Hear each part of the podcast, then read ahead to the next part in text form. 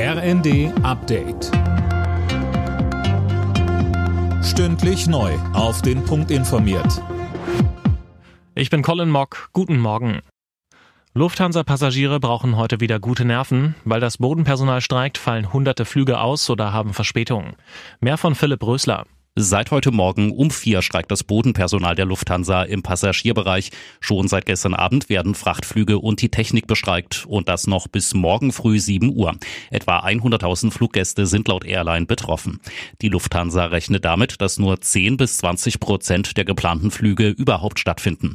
Hintergrund des Warnstreiks sind die festgefahrenen Tarifverhandlungen fürs Bodenpersonal. Die russischen Behörden geben die Leiche des toten Kreml-Kritikers Nawalny erstmal nicht frei. Sie soll für zwei Wochen einbehalten werden, um die Todesumstände zu klären.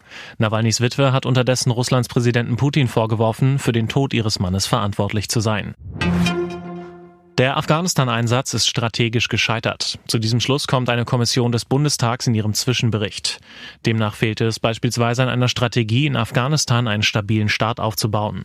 Kommissionsmitglied Egon Rams sagte im ersten, Wir wollten Afghanistan A den Frieden bringen, B die Sicherheit bringen, C Afghanistan wieder aufbauen. Wir wollten eine demokratische Gesellschaft schaffen. Und diese Ziele waren einfach zu hoch angesetzt. Sein Kollege Winfried Nachtwey wurde noch deutlicher. Es ist ja das größte Scheitern bundesdeutscher Außen- und Sicherheitspolitik seit ihrem Bestehen.